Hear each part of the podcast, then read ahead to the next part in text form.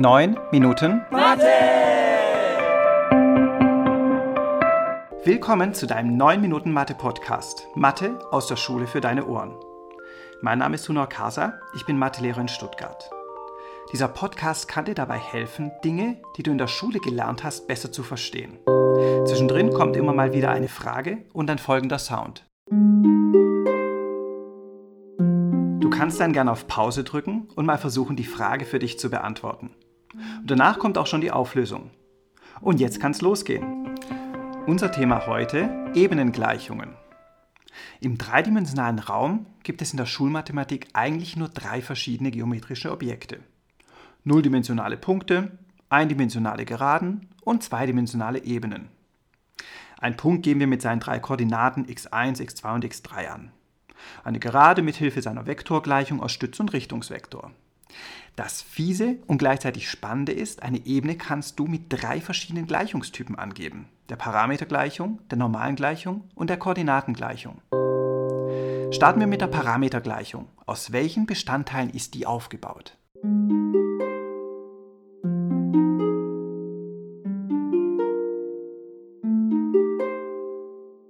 Die Parametergleichung sieht auf den ersten Blick ganz ähnlich aus wie eine Geradengleichung. Es gibt einen Vektor x, das sind die Ortsvektoren aller Punkte, die auf der Ebene liegen. Dann gibt es einen Stützvektor, der verschiebt den Ursprung auf einen Ebenenpunkt, den du schon kennst. Also der Ortsvektor des bekannten Ebenenpunktes. Und jetzt gibt es ein Parameter r mal Spannvektor plus Parameter s mal anderer Spannvektor. Wie können wir uns das Ganze vorstellen? Leg dazu mal deinen Ellenbogen auf den Tisch, Daumen und Zeigefinger zeigen in verschiedene Richtungen.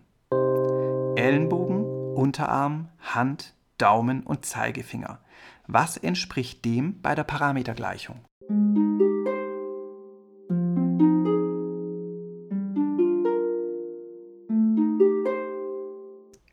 Dein Ellenbogen liegt auf dem Tisch, dort ist der Ursprung.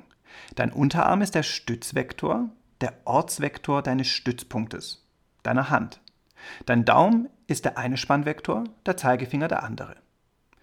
Aber was spannt denn da überhaupt? Stell dir vor, dass deine beiden Finger in einer Socke stecken. Die Socke wird von Daumen und Zeigefinger aufgespannt. Es entsteht eine kleine Ebene. Die Parameter r und s machen nun das gleiche wie schon bei der Geradengleichung. Die verschiedenen Werte für r und s können die Spannvektoren verlängern, verkürzen und umdrehen, sodass du jeden beliebigen Punkt auf der unendlich weiten Ebene dadurch erreichen kannst. Das war auch schon die Parametergleichung. Relativ einfach zu verstehen, aber sobald du mal zwei Ebenen in Parametergleichung miteinander schneiden musst, also die beiden Gleichungen gleichsetzt, wirst du ganz schnell mit dem Fluchen anfangen. Es entsteht nämlich ein Monster-LGS mit vier Parametern. Na dann viel Spaß. Die Rettung ist die Koordinatengleichung mit dem x1, x2 und x3. Deutlich weniger Tinte, schnell und einfach zu zeichnen und viel weniger Rechenarbeit, aber man kann sie sich halt viel schlechter vorstellen. Starten wir mit einem einfachen Beispiel. Wie sieht denn die Ebene x3 gleich 2 aus?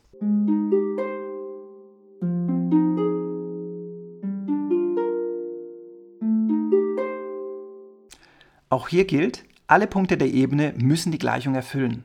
Also alle Punkte, deren x3-Koordinate 2 ist, liegen auf der Ebene. Die x3-Achse zeigt nach oben, also sind das alle Punkte, die auf der Höhe 2 liegen, also zwei Einheiten über dem Boden der x1, x2-Ebene schweben. Am einfachsten ist es also, wenn zwei xen fehlen. Wenn jetzt nur 1 fehlt, kannst du auch etwas über die Ebene sagen. Welche besondere Lage hat denn die Ebene x1 plus 2x2 gleich 6 im Koordinatensystem?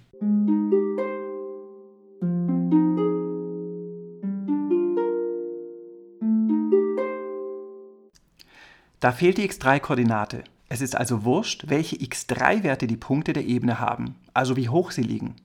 Darum muss die Ebene parallel zur x3-Achse liegen. Wenn jetzt aber x1, x2 und x3 in der Gleichung vorkommen, dann kann man sich die Ebene kaum mehr vorstellen, aber prima damit rechnen. Nur, was können wir uns unter diesen Koeffizienten, das sind die Zahlen vor dem x1, x2 und x3 vorstellen?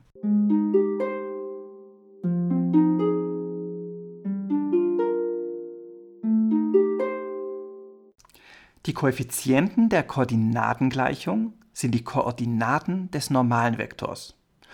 Puh, ein intensiver Satz, aber der ist wirklich wichtig. Und schon sind wir bei der normalen Gleichung.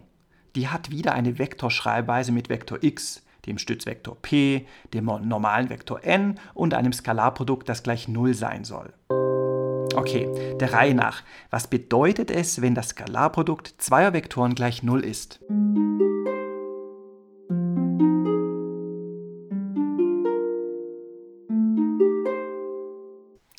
Diese Vektoren sind dann orthogonal. Der normalen Vektor ist also orthogonal zu einem anderen Vektor, der eine Differenz aus Stützvektor und Ebenenortsvektor x ist. Stell dir dazu mal die sehr flache Stadt Berlin vor. Das Brandenburger Tor, das kennt jeder, der Fernsehturm am Alexanderplatz. Du bist mit deinem Mathekurs irgendwo mitten in der Stadt unterwegs, jeder irgendwo anders. Ihr alle seid nun Punkte auf der Berlin-Ebene, habt also den Ortsvektor x. Das Brandenburger Tor kennen alle, das hat den Stützvektor p.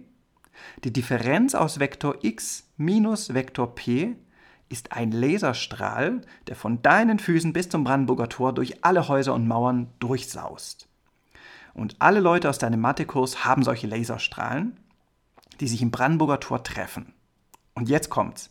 Alle dieser Laserstrahlen, das war Vektor x minus Vektor p, sind orthogonal zu, genau, zum Fernsehturm. Das ist der normalen Vektor n.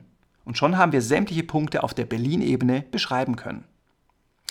Vielleicht hilft dir dieses Bild, vielleicht verwirrt es dich auch ein bisschen. Spätestens, wenn du an den schiefen Turm von Pisa denkst, klappt es nämlich nicht mehr. Dann eine einfachere Variante.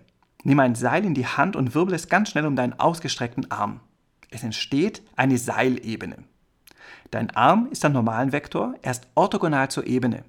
Deine Hand ist der bekannte Ebenenpunkt P. Das Seil ist der Verbindungsvektor x minus p, welcher orthogonal zu Vektor n ist. Mit dieser normalen Form rechnest du nur sehr selten. Außer, Vorsicht, ein Wortspiel, sie wird hessisch. Was ist denn das Besondere an der hessischen normalen Form?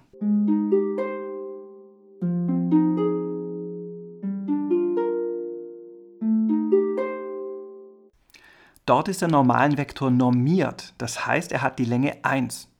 Damit kann man dann ganz einfach ausrechnen, welchen Abstand ein Punkt von einer Ebene hat oder auch eine parallele Gerade oder Ebene. So, und nun merkst du, dass alle drei Ebenengleichungen ihre Vor- und Nachteile haben. Die Parametergleichung kannst du dir am besten vorstellen. Das Rechnen macht damit aber keinen Spaß. Mit der Koordinatengleichung ist das Rechnen und Zeichnen viel einfacher, aber so richtig kann man sich so eine Ebene dabei nicht vorstellen. Die Koeffizienten der Koordinatengleichung zeigen die Koordinaten des normalen Vektors. Dieser Vektor ist orthogonal zur Ebene und den finden wir auch in der normalen Gleichung. Die ist besonders als hessische Normalengleichung geschickt, um Abstände zu berechnen. 9 Minuten Mathe ist zu Ende. Ich hoffe, du hast ein paar Dinge verstanden. Mach's gut und bis zum nächsten Mal bei 9 Minuten Mathe!